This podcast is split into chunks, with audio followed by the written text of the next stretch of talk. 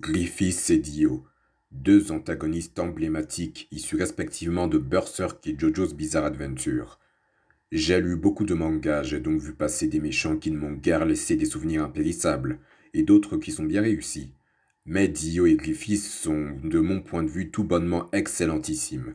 Ils me fascinent et m'agacent particulièrement, ce qui est également le cas de moult personnes avec lesquelles j'en ai discuté. J'ai aussi constaté ça en écumant des forums en français et en anglais, donc je ne crois pas me fourvoyer en affirmant que Griffiths et Dio disposent de ce quelque chose de particulier qui les place au-dessus des autres vilains dans le manga. Ils ont tous les deux des traits de caractère en commun, leur hubris ainsi que leur inépuisable ambition. De plus, ils partagent le fait d'être originaires d'un milieu très modeste. Nous pouvons même dire qu'ils ont vécu dans la pauvreté, d'où cette volonté de devenir quelqu'un qu'ils ont fini par développer, tous deux sont également extrêmement intelligents, ont une grande soif de connaissances et lisent beaucoup.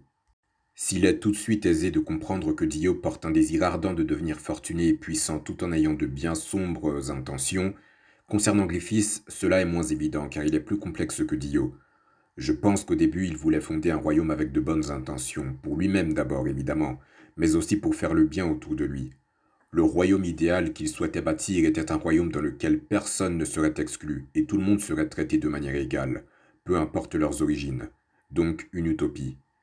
Mais peut-être Griffiths lui-même ne pensait-il pas devoir finir par aller aussi loin pour cette utopie. Enfin, je reviens à Dio. Il est acté dès le début que Dio Brando est mauvais. Toutefois, lorsque Speedwagon dit qu'il est né mauvais, je ne suis pas d'accord, je ne serai pas aussi affirmatif.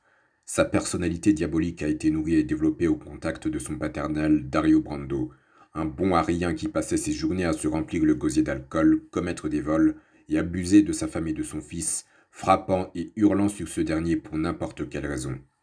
Il a forcé la mère de Dio à travailler jusqu'à ce qu'elle décède d'épuisement, et n'aura aucun scrupule à ordonner à Dio de vendre les vêtements de sa mère afin qu'il puisse s'acheter de l'alcool.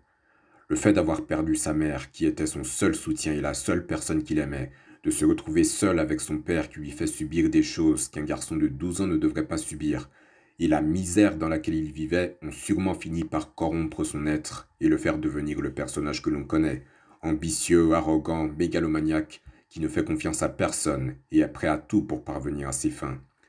Quant à son penchant pour l'alcool, du moins dans la partie 1, il doit l'avoir hérité de son père, voilà la raison pour laquelle j'estime que Dio n'est pas né mauvais, mais dans un environnement mauvais qui de fait l'a rendu mauvais. Il désirait tellement ne pas devenir comme son père qu'il haïssait tant et qu'il a fini par oxyre en l'empoisonnant qu'il pensait qu'accéder à la richesse et au pouvoir suffirait à marquer sa différence. Mais il ne s'est guère rendu compte que malgré lui, il a fini par être exactement comme Dario.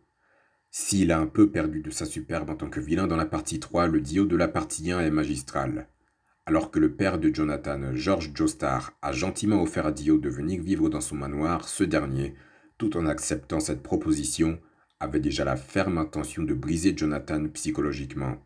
Ainsi, il pourrait lui prendre sa place et s'emparer de la fortune des Joestar.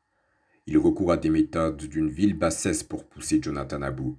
Il l'humilie à la boxe en lui infligeant une correction pimentée avant de lui mettre un doigt dans l'œil en guise de coup de grâce l'ostracise de ses camarades, le fait passer pour un idiot aux yeux de son paternel, vole son premier baiser à Irina et transforme son chien Danny en hot dog. Elle était facile, je l'avoue. Lol. Mais tout ça n'a pas brisé Jonathan, au contraire ça l'a rendu plus fort, et Dio en fera la meilleure expérience, puisqu'en guise de réponse, Jonathan lui donne une belle volée de coups, à la suite de laquelle Dio finit en larmes. Tout ce qu'il a fait pour mettre Jonathan en rogne a réussi, mais ça s'est retourné contre lui. Néanmoins, Dio n'en reste pas là et dans un accès de rage dégaine un couteau pour le poignarder. Heureusement, George Joestar intervient et met fin à cette bagarre. Ce moment-là met en lumière le défaut majeur de Dio, sa colère. Dès que ses plans ne se passent guère comme prévu, ou lorsque quelqu'un lui résiste, il s'emporte et ne répond plus de rien. Dio admet lui-même que cette tendance à perdre rapidement son sang-froid est son point faible, qui le suivra toute sa vie, bien qu'il tentera de maintenir une façade d'homme que rien n'atteint. Il comprend que ses tentatives d'avoir Jonathan à l'usure ne marcheront point. Pour lui avoir opposé une telle résistance, il reconnaît la valeur de Jonathan et décide de faire profil bas pendant quelques années en faisant mine de s'intégrer à la famille Joestar, pour mieux se débarrasser d'eux, bien sûr. Et pour ce faire, Pourquoi ne pas commencer par empoisonner le paternel de Jonathan en faisant passer ça pour une maladie qui le ronge? Tel est l'éventail de choses que Dio est capable d'entreprendre en faisant fi de leur immoralité pour obtenir les résultats qu'il souhaite. Que ce soit par le biais de la séduction, la manipulation ou la violence, Dio cherchait toujours à devenir plus puissant pour pouvoir se tenir au-dessus des autres. Il n'accepte pas d'avoir une personne qui lui soit égale, car il se considère comme le seul qui puisse légitimement se tenir au sommet. Lorsque l'on y réfléchit bien, si Dio veut devenir le maître du monde, c'est pour se venger. Il en veut à ce monde qu'il a jadis malmené et réclame vengeance en voulant le dominer. Par la faute de l'homme pathétique qui lui servait de géniteur, Dio a passé toute son enfance à être regardé de haut, par les personnes fortunées et par les personnes de milieu aussi modestes que lui. Il s'est donc juré que plus jamais il ne vivrait cette situation humiliante et qu'un jour ce serait lui qui les regarderait tous de haut, surtout les riches héritiers qui n'ont rien fait pour mériter leur fortune. Probablement est-ce pour cette raison qu'il détestait autant Jonathan, parce qu'il était l'un de ces héritiers pourris gâtés qui n'ont jamais connu la misère, qui n'ont jamais su ce que c'était que de vivre à la dure. Cette envie de s'élever socialement, cette ambition démesurée, ainsi qu'être prêt à tout pour l'assouvir, sont une similitude entre Dio et Griffiths. Cela dit, Griffiths, même s'il est doté d'un ego qui n'a rien à envier à celui de Dio, n'est pas mauvais dès le début, contrairement à ce dernier le désir de Griffiths d'avoir son royaume est né lorsqu'il était enfant. Il jouait dans un quartier avec d'autres enfants lorsque ses yeux se sont posés sur le magnifique château qui surplombait la ville dans laquelle il vivait. Plus tard, une diseuse de bonne aventure lui donne un pendentif appelé Béélite et lui dit qu'elle a vu son avenir et qu'il est destiné à conquérir le monde. Pour Griffiths, qui était si pauvre qu'il lui arrivait parfois de ne pas avoir de quoi se sustenter, cette révélation a renforcé sa détermination. Cela lui a confirmé qu'il était différent des autres. Il ne se laisserait pas freiner par les limites sociétales. Il triompherait et atteindrait son objectif, se forgerait une existence digne de lui, quoi qu'il en coûte. Il déploiera ses ailes et s'envolera vers son rêve. D'ailleurs, il porte bien son prénom puisqu'il est inspiré du griffon, la créature mythologique aux ailes d'aigle. Griffith est adolescent lorsqu'il fonde la bande du faucon, au départ un petit groupe de brigands qui deviendra une armée puissante.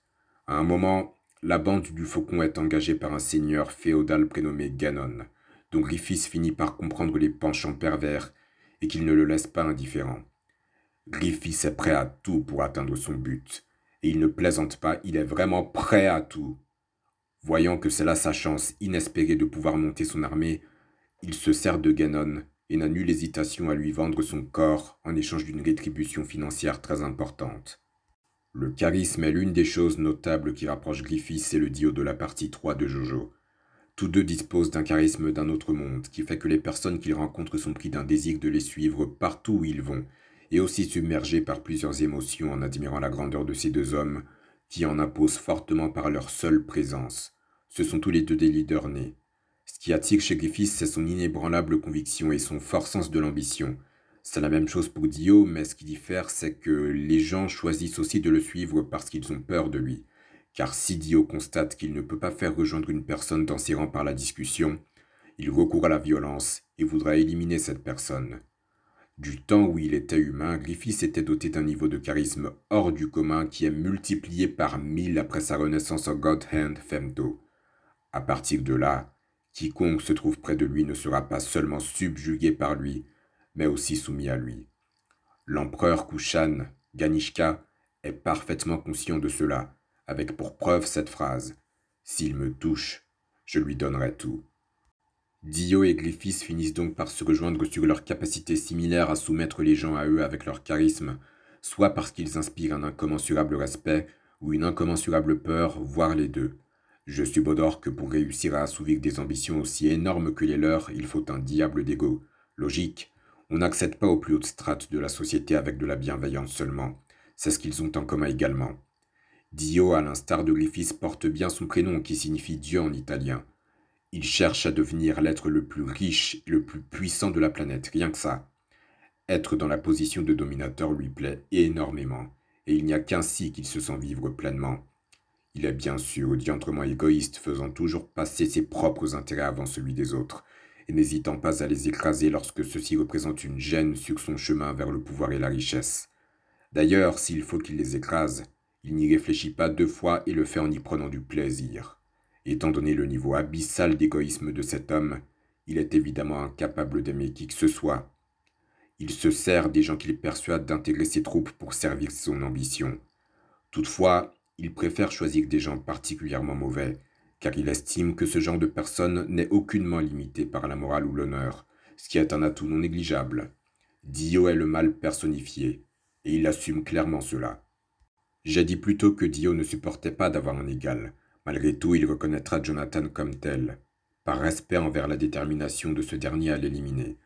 Il entretiendra par la suite une relation de camaraderie avec Enrico Pucci, ce qui est contre sa nature vu qu'il n'aime personne car il se considère supérieur à tout le monde. Le Griffiths adolescent a déjà un certain ego, mais pas encore aussi démesuré que celui de Dio. De plus, il traitait ses camarades avec affection, ce qui est démontré lorsqu'il prend le temps de pleurer la mort d'un enfant soldat âgé de dix ans, membre de la bande du Faucon. Griffiths se sent coupable de l'avoir persuadé de joindre sa cause, pour laquelle cet enfant soldat a perdu la vie alors qu'il était très jeune. Il souffrait du décès de ses camarades, qui se battaient pour l'aider à atteindre son but. Puis il a décidé que cela ne pouvait plus continuer ainsi. Dès lors, il adopte un comportement froid et pragmatique, en pensant paradoxalement que toutes ses pertes ne seraient pas vaines. Il finit par devenir totalement apathique face à la mort de ses soldats. Pourtant, à la différence de ce diable de Dio qui embrasse pleinement son diabolisme, a conscience que ses plans pour parvenir à ses fins sont machiavéliques et ne s'en cache pas, Griffiths a encore de l'humanité en lui et sait que les méthodes auxquelles il recourt pour réaliser son rêve sont très discutables sur le plan moral. Pour en citer une, il brûle vif ses ennemis politiques qui voulaient à tout prix l'empêcher de faire partie de la famille royale de Midland dans une aile du château.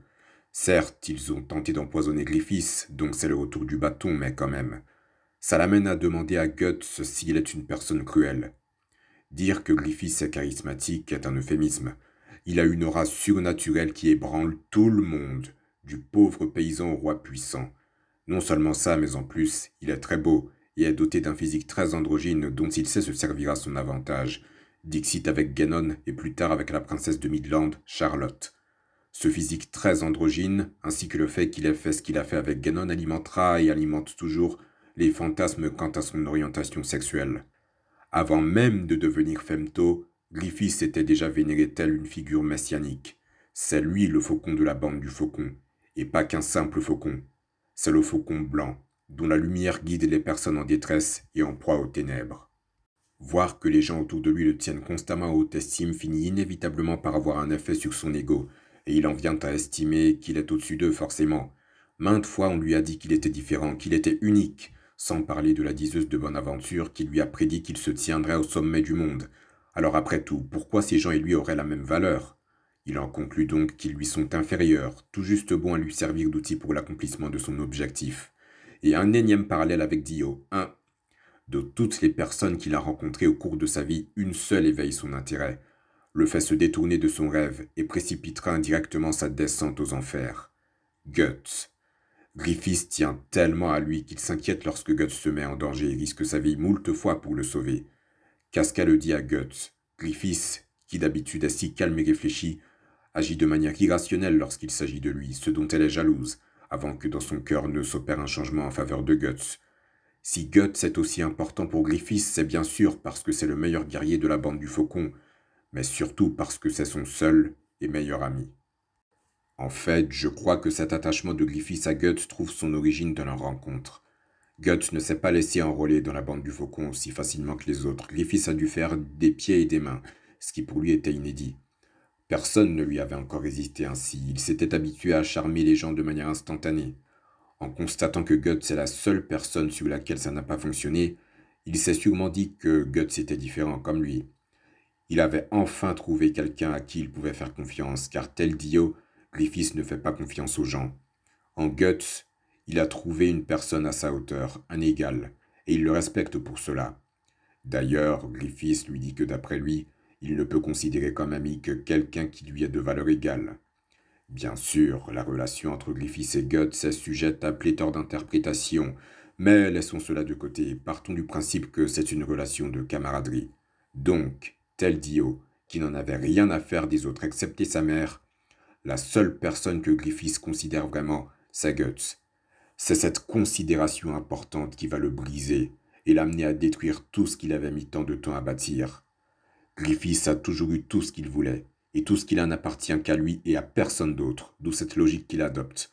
S'il ne peut avoir Guts, personne d'autre n'aura Guts. Son ego ne tombe pas en ruine à cause du départ de Guts de la bande du Faucon uniquement.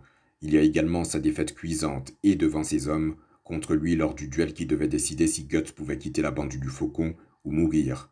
Si nous couplons le départ de Guts à l'humiliation que ce dernier lui a fait subir, alors effectivement, cela a dû dégonfler son ego bien comme il faut. Lui qui n'avait jamais fait l'expérience du goût de la défaite et qui pensait certainement que, vu le destin auquel il était promis, ça ne lui arriverait jamais, son cortex cérébral était dans l'incapacité d'assimiler que oui, même lui, le grand Griffiths, peut connaître l'échec, parce qu'il était excessivement sûr de lui, de sa force. Il n'avait pas perdu qu'un guerrier exceptionnel. Il avait avant tout perdu un véritable ami. Voilà donc l'élément déclencheur de la chute de Griffiths en tant qu'humain, le catalyseur de la déchéance du faucon blanc. Complètement dévasté, son comportement erratique l'amènera à pratiquer la danse couchée le soir même avec la princesse Charlotte, tout en ne pouvant s'empêcher de penser à Guts, celui qui avait détruit son assurance, son ego. La suite, vous la connaissez. Le père de Charlotte, roi de Midland, l'apprend, entre dans une colère noire et fait arrêter Griffiths. Il s'avère que le roi de Midland lui-même voulait pratiquer la danse couchée avec Charlotte, sa propre fille, ce que Griffiths a compris et n'a pas manqué de lui faire savoir. Ainsi, le roi de Midland ordonne une année de torture contre Griffiths en insistant sur le fait qu'ils doivent atrocement souffrir. Il ordonne aussi l'extermination de la bande du Faucon. Parce qu'un seul homme s'est soustrait à sa volonté, Griffiths a abandonné tout raisonnement sain et est devenu une espèce de loque. Il a perdu le contrôle de lui-même. Quelle ironie, car il exerçait toujours un contrôle sur les autres. À croire que Guts était sa bouée de sauvetage contre la folie. Il a tout de même essayé de poursuivre sa route pour réaliser son rêve, cependant, vu l'état psychologique dans lequel il se trouvait à ce moment-là, il était plutôt en train de tuer son rêve et d'entraîner ses hommes dans sa chute. Il a précipité son plan pour accéder à la royauté de manière catastrophique. Pendant la danse couchée, la princesse Charlotte débordait de passion, mais Griffiths était tel un zombie. Il n'était pas impliqué du tout à cause de Guts. S'ensuit un an de torture dont il sort physiquement horriblement diminué, dans un état d'infirmité extrême, aux grandes dames de Guts, Casca, Judo, Pippin et Charlotte. Tout ça pour ça. Quand on pense qu'il était si près de réaliser son rêve, jusqu'à présent il avait tout fait parfaitement, les choses se passaient comme il l'avait calculé. Il a suffi que son ego soit réduit en poussière pour qu'il commette un impair gigantesque qu'il a dépossédé de tout ce qu'il avait accompli et l'a privé de son objectif. Ses soldats, qui autrefois l'admiraient et le traitaient comme une divinité, le regardaient désormais avec pitié. Avec son état post-torture, il avait perdu sa beauté, ses incroyables talents de guerrier, sa réputation, son armée. Griffiths avait tout perdu, et s'était lui-même perdu. Mais cela ne serait pas définitif. Les roues du destin se mettraient en marche et interviendraient en sa faveur sous la forme de l'éclipse, et sous la forme du masque pour Dio. Sa tentative d'assassiner George par empoisonnement a été percée à jour par Jonathan, qui l'a acculé. Dio est cerné par plusieurs policiers. Pour autant, il n'entend pas abandonner car il est allé trop loin pour renoncer à son but et se laisser capturer. Il veut devenir riche, puissant, craint et respecté. Ses ambitions, il n'a pas l'intention de les laisser lettres mortes. Donc, s'il ne peut aller plus loin dans les limites humaines, eh bien, ces limites humaines, il décide de les briser et d'aller au-delà. Il n'a plus rien à perdre. Plutôt que de passer sa vie enfermée, il choisit de demeurer libre, même s'il lui faut devenir un monstre pour ça. Idem pour Griffiths, qui se retrouve confronté au God Hand pendant l'éclipse. Initialement, il est aussi effrayé que Guts, Casca et les autres par ces êtres démoniaques, jusqu'à ce qu'il constate qu'ils ne lui veulent pas de mal. Au contraire, ces God Hand l'invitent à devenir l'un des leurs, surtout Void, qui touche ses cordes sensibles en lui rappelant son rêve, et tout ce qu'il a dû faire et endurer pour s'en rapprocher. Allait-il demeurer brisé sans force, ce qui signifierait laisser son rêve s'échapper, ou continuerait-il d'empiler les cadavres jusqu'à ce qu'enfin il atteigne son rêve? Un diable de dilemme. Griffiths est acculé. En fait, non, il n'est nullement acculé. Dans sa tête, il a déjà fait son choix, il a déjà décidé. Il se dit que Void a raison. Depuis son enfance, Griffiths n'a cessé de lutter pour son rêve, et le voilà réduit dans cet état pitoyable. Cela ne peut se finir comme ça, il ne le permettra pas. Pourquoi devrait-il constamment ressentir du regret pour ses camarades tombés au combat?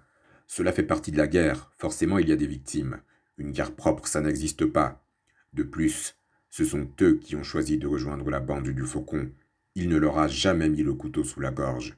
Si Griffiths continue de penser ainsi, alors tout est fini. Il peut dire adieu à son but. Tout est maintenant limpide pour lui. Peu importe combien d'autres morts il y aura sur sa route, il doit continuer d'avancer, continuer de gagner jusqu'à ce que son rêve devienne réalité. Sinon toutes ces morts n'auront guère de sens. Le faucon blanc a été privé de ses ailes, il est temps pour lui de les retrouver. Quant à Guts, oui, Guts, la seule personne qui l'a forcé à entrer dans la bande du faucon. Griffiths l'aime et le déteste, parce qu'il lui a permis de rester mentalement stable malgré ses remords à propos des moyens auxquels il a recouru pour atteindre son rêve, et parce qu'il a provoqué son instabilité mentale qu'il a détourné de son rêve. Le véritable problème de Griffiths, c'était lui. Ainsi se résout-il à couper tout lien sentimental avec la seule personne qui lui a fait perdre son rêve de vue, Guts, son meilleur ami. C'est le tournant décisif pour Dio et Griffiths. Ils sont esclaves de leur ambition, ce qu'ils acceptent. Eux qui ont eu une vie difficile, se sortir de leur basse classe sociale était ce à quoi ils aspiraient. Cette ambition les a construits, a fait de ce qu'ils sont, elle fait partie intégrante d'eux, et ils ne veulent pas y renoncer. Ils ont atteint le point de non-retour et ne peuvent plus faire marche arrière, mais limités par leurs conditions humaines, il ne leur est plus possible d'avancer. Voilà pourquoi ils décident tous les deux de rejeter leur humanité. Dio tente alors de poignarder Jonathan et de se servir de son sang afin d'activer le pouvoir du masque de pierre, mais George s'interpose et c'est lui qui est mortellement poignardé par Dio. Qu'importe, le sang du paternel Joestar fera très bien l'affaire. Dio applique ce sang sur le masque qu'il revêt. Quelque chose semble se passer, puis les policiers le criblent de moult balles sans sommation. Dio s'effondre. Mort? Que nenni il se relève et oxy immédiatement les policiers. Le voilà désormais parcouru d'une sensation nouvelle. Puissance, vitesse, réflexe, régénération, capacité de zombifier les gens, et surtout, immortalité. Dio a brisé ses chaînes de simple mortel et a acquis les aptitudes nécessaires pour être le maître de l'humanité. L'inconvénient est qu'il ne peut plus être exposé à la lumière du jour, mais comparé à ce qu'il a gagné, ce n'est rien du tout. Ainsi trépasse Dio l'humain, Voici la naissance de Dio le vampire. Maintenant qu'il a renoncé à son humanité, ou du moins au peu d'humanité qui lui restait, est-ce devenu plus aisé pour lui d'assouvir son ambition? Paradoxalement, non. Il porte toujours son désir ardent de devenir le plus puissant, et s'il a accédé à un palier supérieur biologiquement, c'est indirectement grâce à Jonathan. Malgré tout, Dio sait qu'il ne pourra pas atteindre son but sereinement tant que Jonathan sera vivant. Il a éliminé le père, le Fils doit suivre maintenant. Pour son propre salut, pour son objectif, il lui faut mettre fin à la lignée des Joestar. Mais bien qu'il soit devenu un vampire donc physiquement supérieur à Jonathan, ce dernier parvient tout de même à faire preuve d'une remarquable opposition et inflige deux défaites d'affilée à Dio. Il survit de justesse à ces défaites, et alors qu'il ne lui reste plus que sa tête, sa troisième tentative de tuer Jonathan est la bonne. Il tient néanmoins à féliciter et adresser ses respects à Jonathan pour son courage et sa volonté de faire. Avant que le bateau n'explose, Dio s'empare du corps de Jonathan, s'enferme dans son cercueil qui coule au fond de l'océan Atlantique. C'est encore loin d'être fini pour lui. Dio est déterminé à régner sur le monde, et pour ça il est prêt à passer tout le temps qu'il faudra dans ce cercueil, que quelqu'un finira forcément par remonter. Il le sait, il dispose de tout le temps nécessaire car il est immortel, et avec la mort de Jonathan, la lignée des Joestar est désormais éteinte. Enfin, c'est ce qu'il croit. Il ignore qu'Erina s'est échappée du bateau avant qu'il n'explose et qu'elle est enceinte de Jonathan. Plus dure sera la chute. Un siècle passe. Le cercueil est remonté par des pêcheurs, comme il l'avait prévu, même si, bon, cent ans se sont écoulés tout de même. Ensuite, il se fait un peu plaisir, il voyage, met quatre femmes enceintes, et finit par arriver en Égypte, où à l'aide de l'arc et de la flèche, il éveille son stand. Zawardo, et découvre sa capacité à arrêter le temps. Incroyable Un pouvoir qui sied à la perfection à l'être qui veut devenir le Dieu sur terre. Dio en est absolument convaincu. Avec un tel pouvoir à sa disposition, rien ni personne ne peut l'empêcher de réaliser son ambition. Il sera contredit non pas par un, mais deux Joestar, Joseph et son petit-fils Jotaro. À son grand malheur, la lignée des Joestar existe toujours. Bien sûr, il cherche à les anéantir en envoyant ses sbires, mais Joseph, Jotaro et leurs compagnons les défont les uns après les autres. Et enfin, il le trouve. À l'issue d'un duel d'anthologie contre Jotaro et son Star Platinum qui peut se mouvoir dans le temps suspendu de The World, Dio est vaincu pour la dernière fois. Cependant, il ne disparaîtra jamais complètement. Au cours de la vingtaine d'années qui suivent sa mort, son influence perdure. À travers l'arc et la flèche dans la partie 4, sa descendance, avec Giorno dans la partie 5 et ses trois autres fils, Riquel, Ungalo et Donatello versus dans la partie 6, et Enrico Pucci également dans la partie 6. Ce dernier est un fervent serviteur de Dio et porte sa volonté, ses ambitions, preuve que Dio a toujours un coup d'avance. Quelque temps après leur première rencontre, juste avant que Joseph, Jotore et consort n'arrivent en Égypte, il confie à Pucci un de ses os, comme ça si jamais il trépassait, ce serait Pucci qui reprendrait le flambeau et réaliserait son désir d'atteindre le paradis idéal avec le stand ultime. Pucci arrive à honorer la volonté de Dio en donnant naissance à Made in Heaven, fruit de la fusion entre le bébé vert issu de l'os de Dio post-absorption des âmes de 36 prisonniers, et Simoon, le stand de Pucci. Made in Heaven est d'une célérité inégalable, ainsi que d'une capacité à accélérer le temps à une vitesse folle. Avec ce stand, Pucci réussit à éliminer Jotaro et sa fille Jolene et à créer un nouvel univers mettant par la même occasion un terme à la lignée des Joestar de la timeline originale. Plus tard, il est vaincu par Emporio et le stand Weather Report. Toutefois, nous pouvons dire que c'est une victoire par procuration de Dio, car une personne qui a hérité de ses objectifs a réussi là où il n'a eu de cesse d'échouer. Du côté de Griffiths à présent, il a choisi de poursuivre son chemin vers son rêve sur les cadavres de ses camarades de la bande du Faucon. Pour cimenter cela et initier sa renaissance, il n'a que deux mots à dire, et il les dit. Je sacrifie. Commence alors la cérémonie démoniaque sanglante au cours de laquelle la quasi-intégralité des membres de la bande du Faucon meurent dans des souffrances diantrement atroces. Il ne reste plus que Casca et Guts lorsque Griffith émerge de son cocon, sous la forme du cinquième et dernier Godhand, Femto. Il n'a désormais plus une once d'humanité, et il va le prouver, en violant Casca sous les yeux d'un Guts incapable de faire quoi que ce soit, et possédé par un niveau de rage et de tristesse insondable. Avant que ces deux-là ne subissent le même sort que leurs camarades, ils sont sauvés par le chevalier squelette qui empêche Femto de les achever. Griffiths, devenu Femto, dispose à présent de terrifiants pouvoirs de manipulation de la gravité et de l'espace, mais il fait face à un inconvénient de taille. Il ne peut pas retourner dans le monde des mortels et ne se montre que dans les points de jonction temporels. Ce doit être fort frustrant pour lui d'être bloqué ainsi, et ce n'est pas comme ça qu'il pourra continuer à œuvrer pour son rêve. Ce problème est résolu lorsque deux ans plus tard, à Albion, pour la cérémonie d'incarnation, Griffith se réincarne dans un apôtre en forme de béélite à partir du nourrisson démon de Guts et Casca qui a été dévoré par ce même apôtre en forme de béélite. Le sacrifice de toutes les personnes se trouvant à Albion était également une condition sine qua non pour que cette cérémonie prenne effet.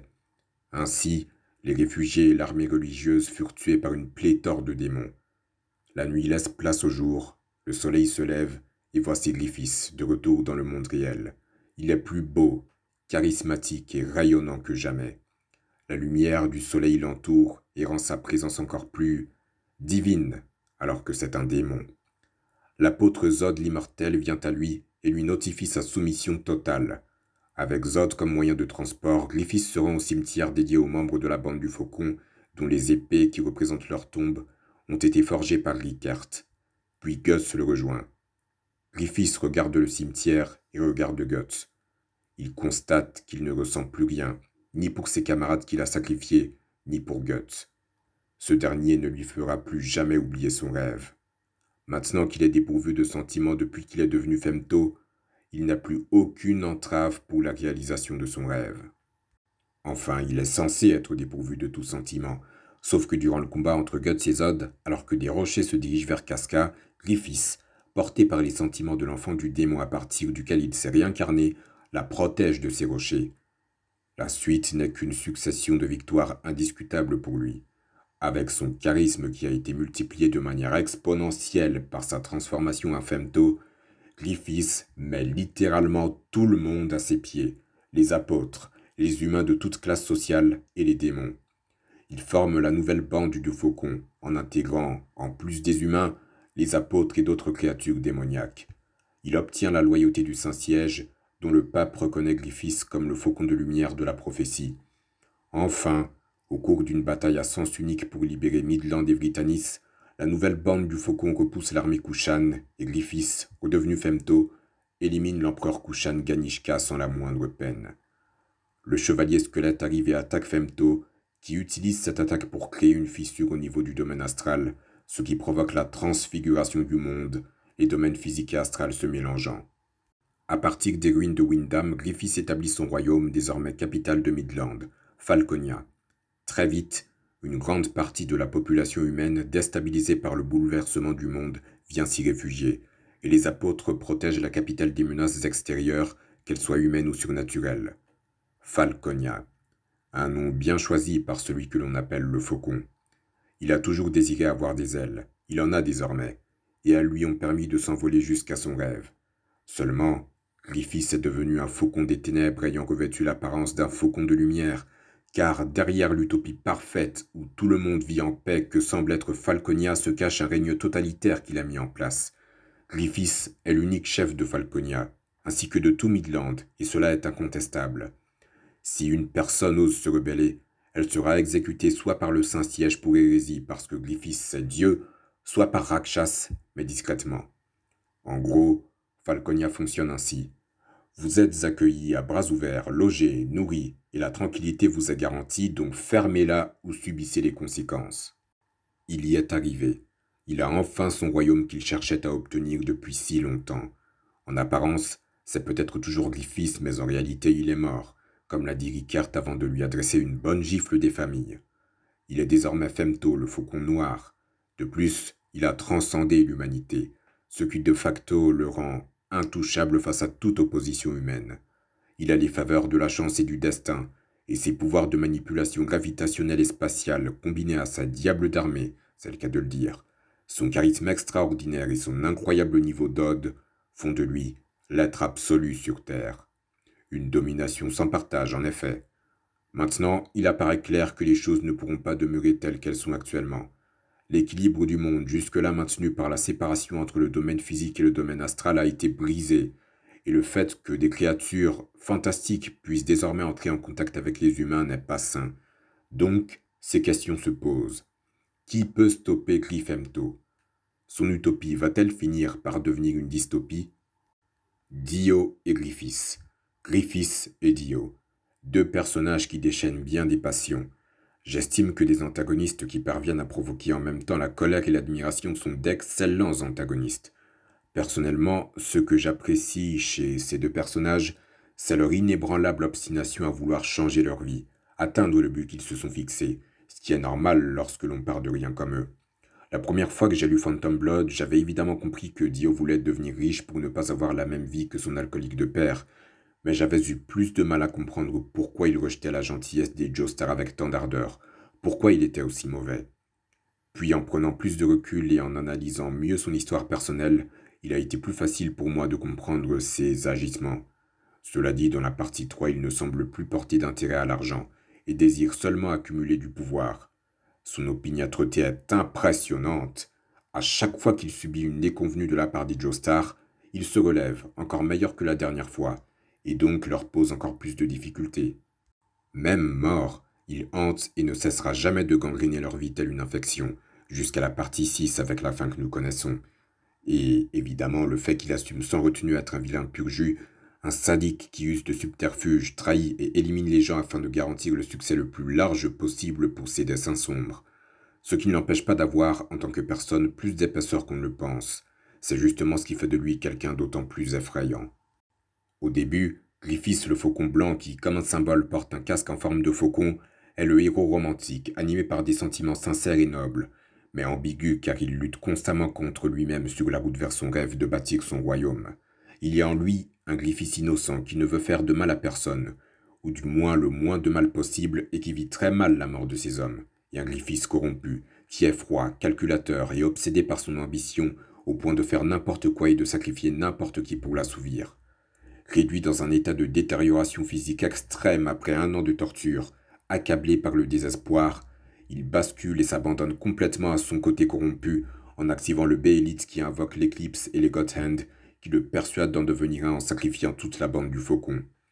Après sa renaissance sous le nom de Femto, il n'a pas connu le même destin que Dio dans Jojo et est le vainqueur par chaos dans Berserk, pour le moment. Griffiths et Dio sont de véritables piliers parmi les méchants dans le manga et ont marqué d'une empreinte indélébile les mangas auxquels ils appartiennent respectivement, ainsi que le manga en général. Comme vous le savez, bien que Dio soit mort dans la partie 3, il a continuellement été remis sur le tapis d'une manière ou d'une autre. Et comment ne pas parler de sa version alternative dans la partie 7, Diego Brando? Jojo's Bizarre Adventure semble encore bien loin d'être fini, donc je pense que nous n'avons pas fini d'entendre parler de Dio. Quant à Griffiths, eh bien, vu le niveau auquel il se trouve, je ne vois vraiment pas qui pourrait lui donner du fil à retordre. J'espère avoir la chance de voir la conclusion de ces deux mangas de mon vivant. Leurs nombreux points communs, la manière dont ils ont été construits, développés, leur charisme, leur style et leur capacité à déclencher chez les lecteurs soit de l'admiration, soit de la détestation, voire les deux en même temps, font de Dio et Griffiths, à mon humble avis, les meilleurs antagonistes tout manga confondu, et de loin. Eh bien voilà, c'est la fin de cette longue transmission sur Griffiths et Dio. Si vous êtes resté jusqu'au bout, chapeau, et merci évidemment. N'hésitez guère à noter, partager et vous abonner à mon podcast surtout. À bientôt pour de nouvelles transmissions.